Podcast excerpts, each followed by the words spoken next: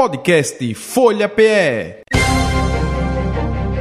Inclusão e acessibilidade.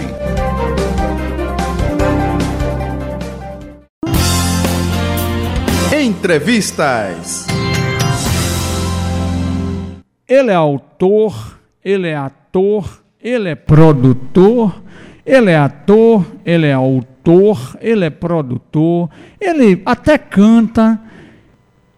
É um grande baluarte na arte e produzindo a inclusão através da arte. Aliás, quem é que inclui mais do que a educação e a arte hein, no mundo?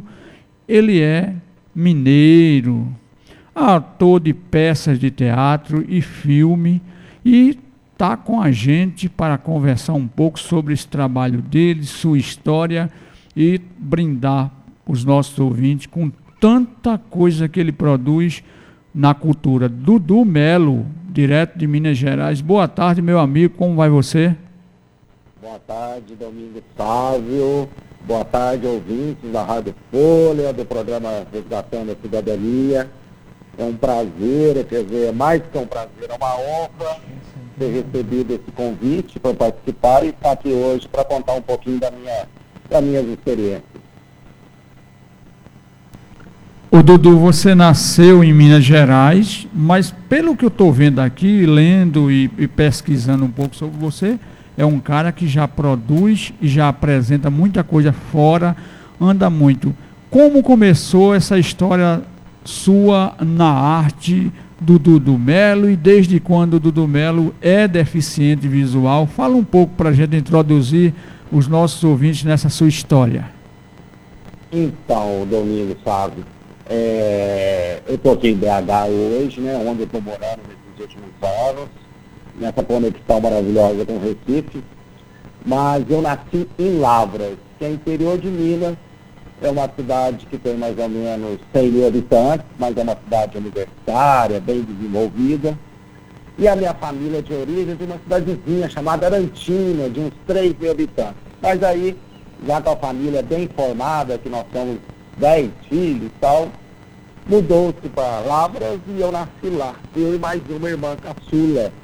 Então os mais novos nasceram numa cidade maior e a gente cresceu lá. Eu vivi lá até os meus 58 anos, porque eu já estou com 58.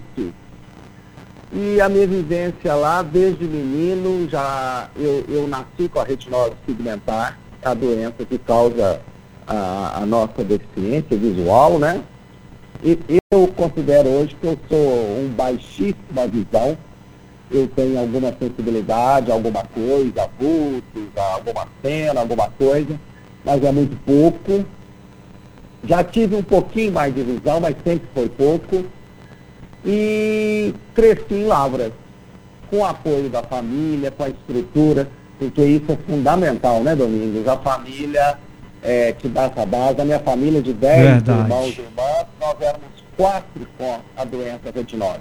É o nosso Dois primeiro psicólogo, né? A família dois. é o primeiro psicólogo. Oi? É o primeiro psicólogo é a família, né? Sim, a família tem que entender, tem que acolher, né?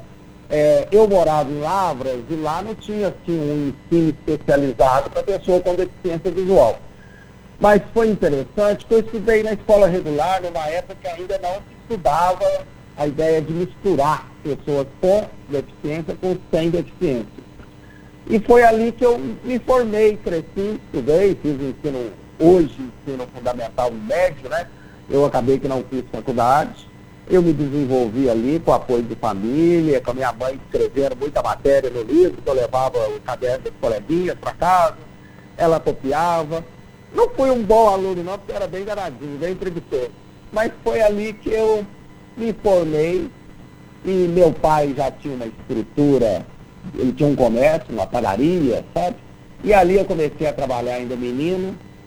E foi ali que eu passei a minha vida toda trabalhando, desenvolvendo tudo. Só que eu nunca imaginei que eu ia estar um dia podendo falar que eu sou um artista. Porque eu não via possibilidade nenhuma de ser artista e não me via com talento nenhum eu via que a minha vida foi cercada pelos livros, na minha casa tinham muitos, e o pessoal lia, contava história, a televisão com os filmes, é, algumas oportunidades de ir ao cinema e o pessoal contando história. A música é fundamental, né? Na formação. Então, assim, eu fui criado no meio da arte, sem identificar nenhum talento. Eu achava que eu não cantava, não dançava, não fazia nada, né? e, mas essa estrutura me acompanhou na minha infância, na minha adolescência e juventude. E a minha família também era uma família é, politizada, a gente estava numa época da, do regime militar, minha família era uma família de oposição, então a cultura brasileira naquela época dos anos 70 era muito efervescente. Então eu me formei, na realidade, na prática com a arte, né? É, é, como espectador. Nunca me vi como um artista. Mas depois dos 40 anos que eu me envolvi com as questões da cidadania, é, nós formamos na nossa cidade uma associação de pessoas com deficiência, de qualquer tipo de deficiência. Poderia ser física, visual, né, intelectual. E a gente começou a fazer um trabalho de convívio social, de resgatar direitos. E começamos também um trabalho de dança. Mais uma linha recreativa, mas a gente tinha uma professora voluntária, professora de dança, muito animada, muito empolgada, ela chama Michele Barreto, se, eu, se não estiver ouvindo agora, vai ouvir depois. É, ela motivou a gente a montar uma companhia de dança, com coreografias, com figurinos, para a gente se apresentar pelas escolas, pelas quadras, algumas escolas que já tinham seu auditório, e a gente partiu para isso, após que o trabalho cresceu tanto, que a gente arrumou até patrocínio, contratamos essa professora voluntária como profissional e contratamos mais outros dois profissionais de dança. E durante bons anos a gente dançava pela cidade e região. O pessoal na cadeira de roda, o pessoal com deficiência intelectual, deficiência visual. E a gente fazia uma mistura muito saudável inclusive com pessoas que enxergavam que não tinham deficiência no meio do grupo, próprios professores, professoras. Então foi dali que eu comecei a ver assim, já maduro, com mais de 40 anos, que eu poderia, que a, que a minha necessidade de manifestação das minhas questões, da minha vida e, e buscar cidadania através da arte era possível. Uhum. Isso aconteceu ainda em Lavras. E fazendo isso, alguns amigos de BH, de Belo Horizonte, envolvidos com arte, eu sempre gostei de ser espectador, ficavam me convidando, vem para Belo Horizonte, mora em Belo Horizonte, vai estudar cinema, você entende muito de cinema. E eu achava aquilo uma loucura, né? A gente não enxerga quem vai estudar cinema. E aí, com a maturidade, chegando aos 50 anos, que eu tive a coragem, depois de amadurecer muito a ideia, eu mudei para Belo Horizonte, entrei para uma escola de cinema, que chama Escola Livre de Cinema, onde eu estudei. É um curso de um ano. E depois também entrei para o Galpão Filhoso, que é uma escola do Grupo Galpão de Teatro aqui de, de BH, para também fazer uma formação de teatro. E aí desembocou nisso que, de repente, eu me vi artista, me vi produtor, ator, criador, uma pessoa que expressa os seus sentimentos e um sentimento que a gente pega das outras também e joga para a cena, e joga para a arte, e tenta fazer essa mobilização social, cultural. Assim, um resumo para a gente co começar a conversa. E então, Dudu, eu, a gente vai falar sobre suas obras, mas antes, eu pesquisando você, eu vi que você é um intelectual da arte.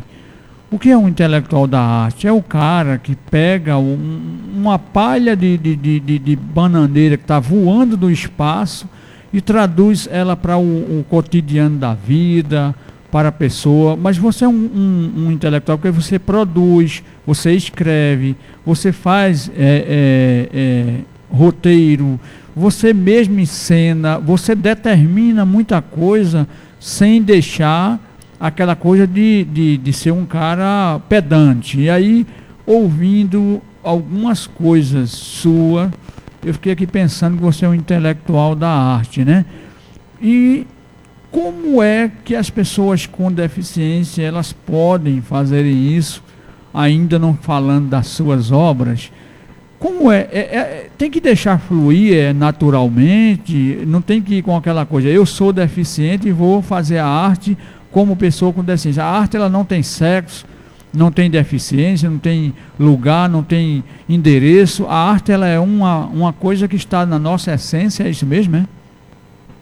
É, é a palavra, eu, eu até concordo que realmente a gente acaba sendo um intelectual, apesar da palavra ter um peso, né?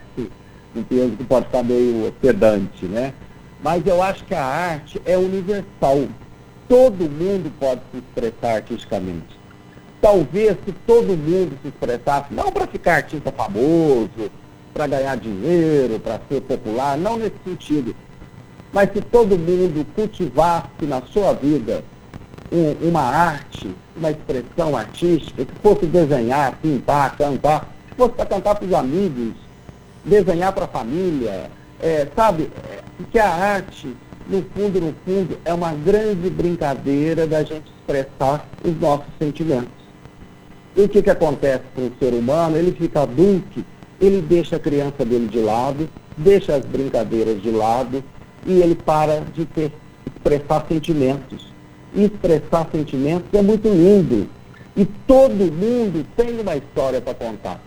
A gente pode expressar a arte através de, de, de um livro de alguém, de uma peça de alguém, de uma história de alguém, mas se a gente quiser expressar, no meu caso, eu escolhi expressar sobre as minhas histórias Lógico que a gente vai também pegando a história do outro, porque é muito interessante.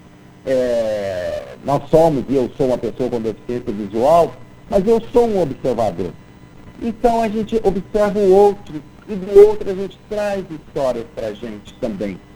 Né? Então a arte ela tem esse potencial. E apesar que tenha dificuldades, às vezes a gente começar, eu mesmo resisti um pouco de começar, quer dizer, é, pela idade, pela limitação visual, mas depois que eu comecei a experimentar, eu vi que o campo é, é, é enorme e de repente eu descobri outras pessoas com deficiências físicas, intelectuais, visuais, auditivas, fazendo arte, praticando arte, expressando arte. Então, assim, tem que a pessoa ter coragem, bate na porta de uma escola, bate na porta de um grupo, e se joga, porque não tem arte errada, não tem arte feia, tem a arte que cada um traz consigo, sabe? Eu, eu, eu acredito muito nisso hoje e cada vez eu estou vendo mais essa possibilidade. Uhum. E, por exemplo, participar de um programa como o seu, com a audiência que você tem, uma rede de rádio, estar na internet, eu acho que é, é uma função, é uma missão da gente estar tá falando isso para a gente motivar aquele que toca um violão ali, que faz uma dança aqui, falar o seguinte, eu posso também, eu também vou me expressar, eu também vou para a praça e vou dançar na praça, vou cantar na praça, e assim por diante. Eu acredito muito nisso.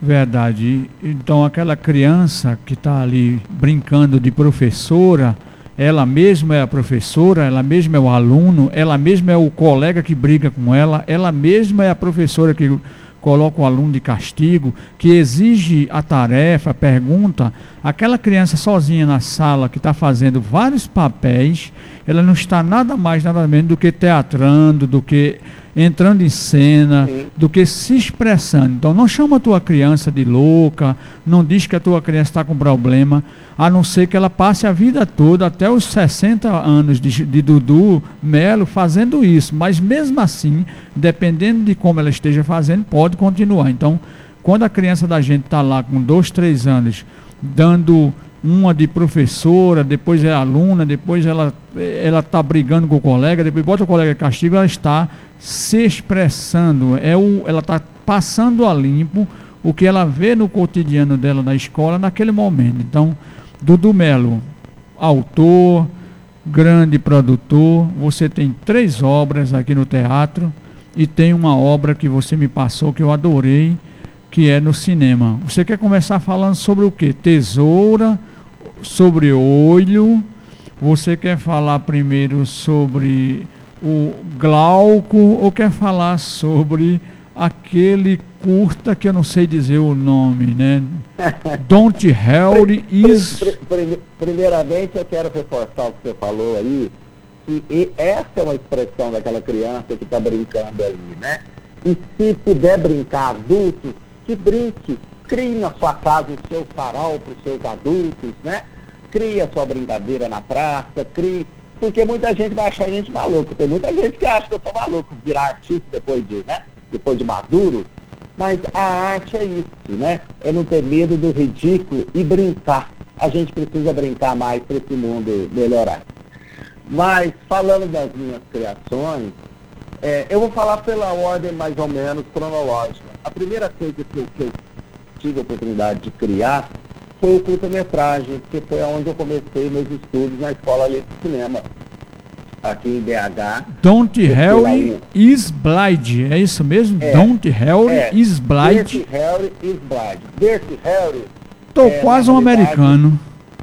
É, mas existe um filme americano protagonizado pelo Clint Eastwood que chama Dirty Harry, que é o nome do personagem dele. Ele é um policial. E eu fiz uma, uma homenagem, como eu gosto de cinema, chamei o meu Dirty Hair is Blind, porque o meu is blind, ele é cego, né? Então, assim, existe o original, Dirty Hair, existe o, o brasileiro falando inglês, Dirty Hair is Blind, que é o Dirty Hair cego, seria a tradução. E eu criei esse, esse curta-metragem, ele é um filme de escola. Eu nunca tinha atuado antes desse filme, foi a minha primeira atuação, então, assim, é, e a gente escreveu o roteiro. E é um curta-metragem experimental. É, eu acho que o ponto que mais eu acho que é importante dele, primeiro que ele mostra uma pessoa com deficiência visual no dia a dia, andando pelas ruas, se relacionando com o porteiro, é, tendo as suas mazelas também, porque a gente tira aquela coisa que a pessoa com deficiência, ou ele é um super-herói, a pessoa perfeita que supera tudo e sabe tudo, ou ele é um coitadinho, né? Tem que ser tratado porque ele é um cristal que vai quebrar, que não sei o quê, que ele é bonitinho. Então, assim, eu quis passar nesse curta-metragem de 20 minutos que ele é um sujeito comum. Ele tem a característica de ter a deficiência visual, mas ele tem qualidades e defeitos igual pessoa da, da, da, da idade dele, da vida, né? do estilo. E é, na cena, eu fiz questão, sempre que o, o, a cena tinha o ponto de vista, o olhar da pessoa com deficiência visual, a cena é tem uma nuvem na frente. Quem enxerga não enxerga a cena. Que é como se ela estivesse olhando com o olhar do, do personagem, certo? Cena é nublada, é cheia de faísca, a pessoa não consegue ler. E quando é uma cena geral, mostrando ele andando, convivendo com alguém, ou é outro personagem olhando, a cena é nítida, porque é assim que funciona a nossa vida. Quando a gente olha, a gente não vê nada, os outros que.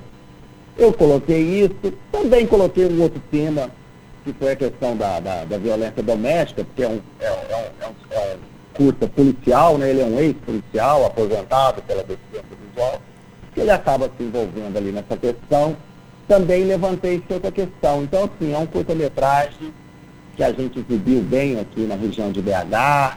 É, ele está no YouTube, né? Está no YouTube, é, né?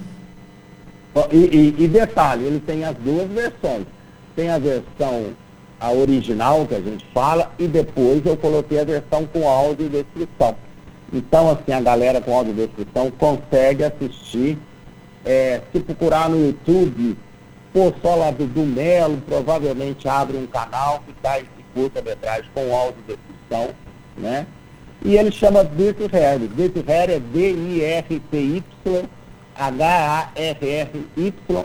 E S Blind B-L-I-N-D. Eita, é, eu, escrevi, tá... eu escrevi desse jeito aqui no meu computador para falar. Foi desse jeito é. que eu é. escrevi. Acho que não é. tem nem 20% dessas letras todas, mas Olha, eu vou colocar o link no meu Facebook.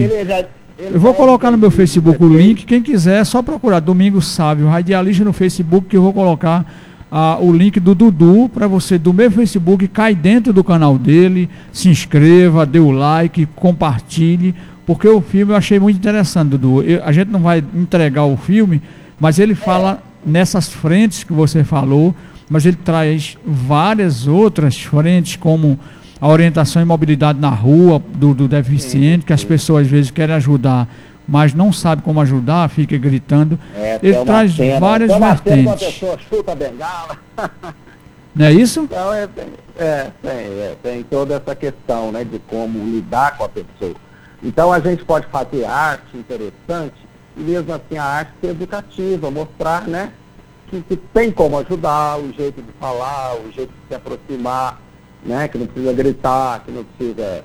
Então, assim, todas essas coisas do cotidiano, a gente pôs um pouco ali para a gente levantar essas ideias, mas de uma forma divertida. É uma história como um filme comum, mas que tem esses detalhes. Afinal de contas, nós somos mais de 6 milhões de pessoas com deficiência visual no Brasil, né? Com várias possibilidades, várias doenças, vários graus de, de, de deficiência. Então nós existimos, então a gente precisa ser retratado cena, né? É, estamos conversando com o Dudu Melo, direto de Minas Gerais. Ele é ator, é produtor, traz um monte de coisas boas para a gente e vai estar tá em Recife. Antes de terminar o programa, a gente vai falar um pouco sobre isso. Vai vir para Recife, você vai conhecer as obras deles aqui no Recife. Quem sabe em um grande teatro, um teatro simbólico, charmoso, gostoso, tesudo, que eu chamo ele de teatro tesudo do Recife. Quem sabe Dudu Melo dentro de um teatro desses que a gente tem no Recife que nos orgulha por ser, sermos pernambucanos e recifenses. Vamos falar dos nossos, as suas peças, vamos falar de. Eu estou curioso para saber se o olho que vê realmente vê. Você quer usar a, a, idade cronogram, crono, cronológica, é. mas esse olho que vê, vê mesmo? Então, eu vou fazer um resumo. Se eu estiver falando muito, você me puxa a orelha para a gente. Mas quando eu vim para BH em 2015, 2016, entrei para a escola de cinema, a escola de teatro, juntamente com um amigo, nós resolvemos criar uma companhia que chama Pigmentar Companhia. Está lá no Instagram, arroba Pigmentar Companhia, companhia escrito inteirinho, companhia. E o nome pigmentar vem por causa da doença que eu tenho, a retinose pigmentar, e porque esse meu colega, esse outro artista é negro. Então a questão dos pigmentos. E são os temas que a gente começou a abordar no nosso trabalho. Apesar que a questão da deficiência visual acabou ficando mais forte. Nisso a gente criou dois trabalhos, foi o Glauco, um espetáculo que a gente fez dois anos aqui em BH, estreamos em São Paulo, é, e o Cabra Cega também foi um espetáculo do ano passado. Esses dois espetáculos a gente já não faz mais. Mas ah, o Cabra Cega é, é seu? É. Cabra assim, Cega? Ca... É, a gente tem um espetáculo que chama Cabra Cega, mas Não, porque eu, eu tava pesquisando, banda, eu tava pesquisando na internet, tu sabe que eu, eu, a gente trabalhar com rádio tem que sair pesquisando, principalmente que o programa é ao vivo e, e tem entrevista há 18 anos, entrevista sempre ao vivo, né? Aí eu tava, eu achei esse teatro, primeiro me intrigou o nome, né? Cabra Cega, eu já fiquei meio intrigado, mas eu brincava de Cabra Cega no interior, com meus irmãos, meus primos, eu digo, deve ser alguma coisa alusiva. E depois eu não consegui avançar. Então, era seu, é, é, foi produção sua? É, apesar que tem banda, tem outras coisas, mas essa peça. É, tem uma banda chamada. Cabra Cega também. É, porque você matou a charada. É a brincadeira de criança, né? Que a gente leva para discutir também coisas relacionadas à infância, às memórias de criança porque eu tenho pesquisado muito em cima disso, da memória da criança para o adulto, né? Como é que a gente resgata isso e traz para a vida do adulto. E esse ano nós estreamos três espetáculos. O Tesourinha, que a gente estreou aqui em BH em abril, é uma, é, a gente chama de uma peça curta ou uma cena curta, porque ela dura mais ou menos meia hora, 25 minutos, ela é um espaço, é um, um espetáculo em termos de durabilidade menor. Né? E ele é pedagógico também? Ele chega a ser pedagógico? Sim, porque todos os espetáculos que eu passei a criar a partir desse ano, eles têm a audiodescrição na dramaturgia, ou seja, toda a cena, dentro de uma forma poética, é narrada. Sabe assim? Então a pessoa que não enxerga, ela pode assistir o espetáculo sem ter o radinho, é, é, a, a, própria cena vai se narrando, né? É autodescrita.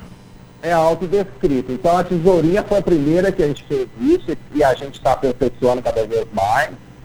É, ela eu, vou, eu faço junto com outro artista que está me acompanhando agora, que também é negro, então coincidiu da, da ideia da pigmentar. Ele é música, é cantor, e a gente, a, a, a peça tem esse ingrediente da música ao vivo e da contação de histórias interpretadas ali em cena. É, nós recriamos o Glauco, que é o primeiro espetáculo, mas numa, nós pegamos uma cena do Glauco e criamos um espetáculo que chama Glauco Lava Pé, que também vai nessa linha de cena curta, de duração de até meia hora. Esse nós estreamos em São Paulo, aqui em BH nós não fizemos ainda, nós estamos agendando ainda para o final de outubro, início de novembro. E a principal, não que ela é, ela é melhor ou mais importante, que aí ela é uma peça é, maior de durabilidade, ela dura uma hora. Essa ela foi criada em São Paulo. Eu aqui em BH, a minha diretora Adriana Dan em São Paulo. A gente começou uma pesquisa online, virtual, que não é fácil criar teatro e arte à distância, mas a gente começou a levantar o que eu ia levar para a cena, o que nós íamos levar para a cena. E de janeiro para cá desse ano, eu tive em São Paulo em janeiro e abril para a gente botar na prática, no palco, na cena, ensaiá-los e ensaiamos em julho e estreamos em julho em São Paulo. Esse espetáculo, Menino do Olho que vem, estreia agora em BH, em setembro. Também num festival super bacana que tem aqui, que é o Festival Acesso a BH, que é um festival que tem várias atrações, todos os espetáculos têm audiodescrição, intérprete de Libras e artistas com deficiência na cena, então é um festival muito interessante. Então a gente vai estrear com uma apresentação única em 23 de setembro no Palácio das Artes. E em novembro a gente faz uma temporada no Palácio das Artes aqui também com o Menino do Ouro vê. E te respondendo, é isso, né? A gente não vai contar o que é o menino do olho que vê, mas nós vamos mostrar como esse menino vê e como as pessoas podem ver esse menino ou o seu menino, né? A sua criança. É mais ou menos nessa linha então, assim, a gente está agora com esse repertório, três espetáculos que a gente pretende caminhar, né? E, e, e talvez o início, né? Talvez não vai ser, porque já deu o spoiler aí, é nossa segunda viagem, né? Já fomos a São Paulo e vamos retornar em outubro, é ir a Recife, levando a nossa arte e a nossa proposta de misturar arte, acessibilidade, inclusão, participação e esses espetáculos todos são autodescritos, então a gente consegue comunicar com o público deficiente visual. E em alguns casos a gente também contrata uma Libra para também atingir o público da, da galera da, da deficiência auditiva. Eu fico pensando aqui um, uma escola levando essas peças, né, que são pedagógicas por todos os sentidos, por falar de arte, por falar de criança, por mexer com a criança adulta, né? Porque todos nós temos uma criança ali dos sete anos que a gente carrega para o resto da vida, né? E tem alguns, tem até um irmão meu que ele, quando eu falo isso, ele me critica porque ele diz que eu estou querendo ser psicólogo, que psicólogo e coisa e tal, mas não é. Tudo que a gente faz, a gente está trazendo algo de, de lá de trás. E aí a Com gente certeza. tem um, um, um, um, espetáculo de meia hora que você pode levar para uma escola, que primeiro, ele já é auto, já é autodescrito, né? Por si só. Aí ele mexe com tanta pauta, tantas pautas aí que é importante. É, primeiramente com a criança, né? Porque você menino do olho que vê, isso já traz uma curiosidade enorme para a criança. Olha, a criança vai se perguntar, olho que vê, do menino que não vê, então isso já é uma, uma grande vertente para a gente abrir uma série de discussões dentro do, do, do maior espaço de transformação do ser humano que se chama a escola, seja ela qualquer área de escola, né? seja ela da escola curricular, mas da escola de música, da escola profissional, da escola de, de artes. E, e aí eu acho que você está fazendo uma, uma coisa que é, é muito bem aplicável. Eu quero trazê-lo para Recife, viu? Com certeza, iremos com certeza. E é por aí, principalmente assim, o, o, o tesourinha, por ele ser menor, e ele dá para fazer tanto num ambiente fechado como num ambiente aberto. Eu já fiz em praça aqui em Belo Horizonte, é, a gente põe recurso de microfone, né, para atingir mais. É, ele é muito fácil de levar para uma quadra de escola, pro, não precisa daquela estrutura do teatro, que é a luz, né? o cenário, ele é mais minimalista. Então, assim, é, ele foi criado muito com essa possibilidade. Em qualquer metro quadrado a gente consegue apresentar esse espetáculo, né? E, e, então ele é muito universal, mais até do que o menino do olho que vê, que precisa de um pouquinho mais recurso, mas também ele pode ser apresentado em, em, qualquer ambiente. E eu acho que a ideia também é essa, sabe? O artista é, ir aonde o povo está, a gente não deixar a arte ficar elitizada, né? Porque as pessoas não entram muito em teatro, elas têm medo do teatro, elas têm medo dos prédios luxuosos, né? E acaba que o teatro às vezes fica meio elitizado. E a gente precisa ir para as ruas, para as praças, para as escolas, chegar nas pessoas. Porque não adianta uma arte para ninguém ver, né? A arte é para ser compartilhada. O, Dudu, você imagina que Recife era uma das cidades conhecidas como a cidade dos cinemas de bairro, de rua, de comunidade. Você imagina que a gente não tem cinema mais no Recife? Os nossos cinemas do Recife ou é no shopping ou o cinema São Luís fechado, que está ali no centro da cidade, ali na parada do ônibus, na beira da maré, aonde qualquer vendedor de picolé pode pegar ali o cruzeiro, o realzinho e entrar está lá fechado porque tem reforma, porque tem não sei o quê. E a arte, ela sofre com esses espaços escassos ou resumidos ou elitizados, não é? Não tem coisa pior para a arte do que... O shopping mesmo, ele é elitizado, não é, Denise? O shopping, a pessoa se sente dividida, porque ela vai falar, ah, eu vou entrar no shopping, mas eu não tenho dinheiro para comprar na lanchonete do shopping, que é super cara, né?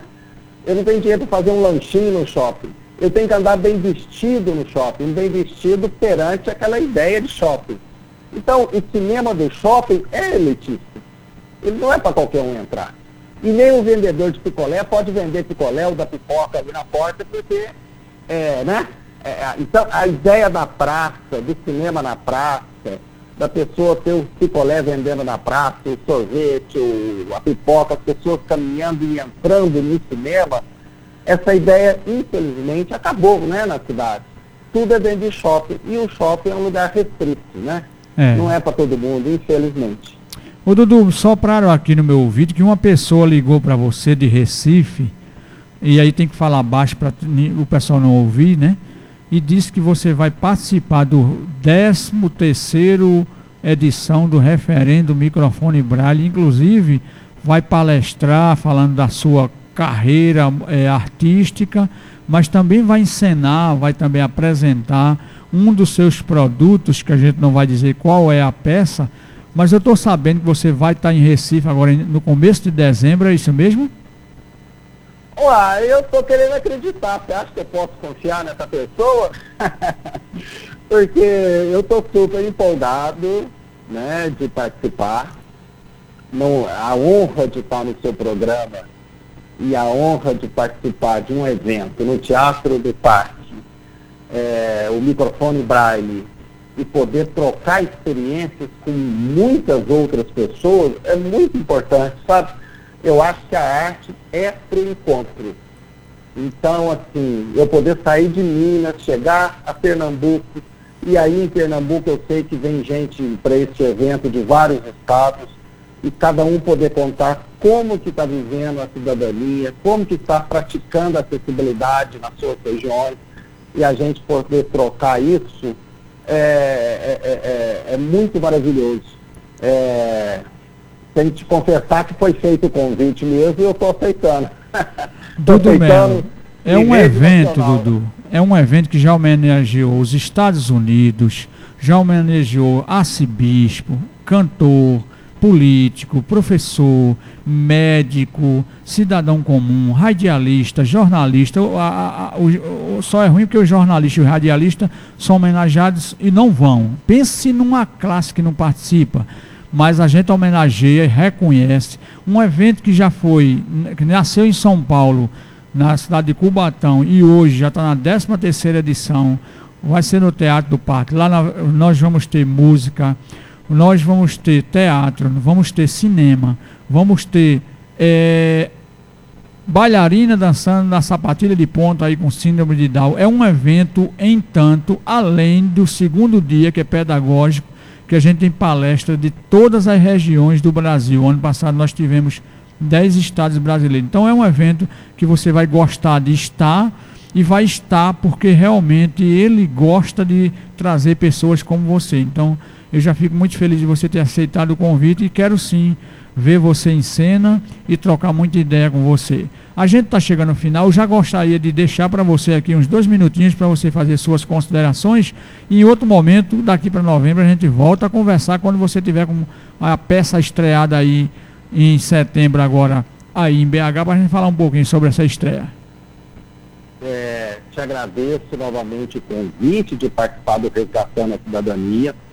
É um programa que é muito ouvido e não é só em Pernambuco, é no Brasil inteiro, porque ele vai pela internet, isso é bom demais hoje em dia.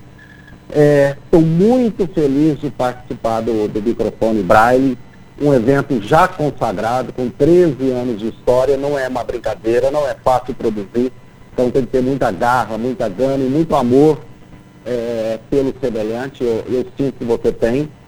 E é isso, gente. Acreditem em vocês, em cada um, principalmente falando para nós, pessoas com deficiência visual, se você gosta de se expressar, de contar uma piada, dançar, cantar, não precisa ser artista, mas faça isso com seus amigos, convide as pessoas para sua garagem, monte o seu palco e se divirta e divirta o outro e mostrando que você é tão igual ao outro. A nossa diferença é que a gente tem uma limitação visual, mas nós somos pessoas iguais a qualquer outro, né?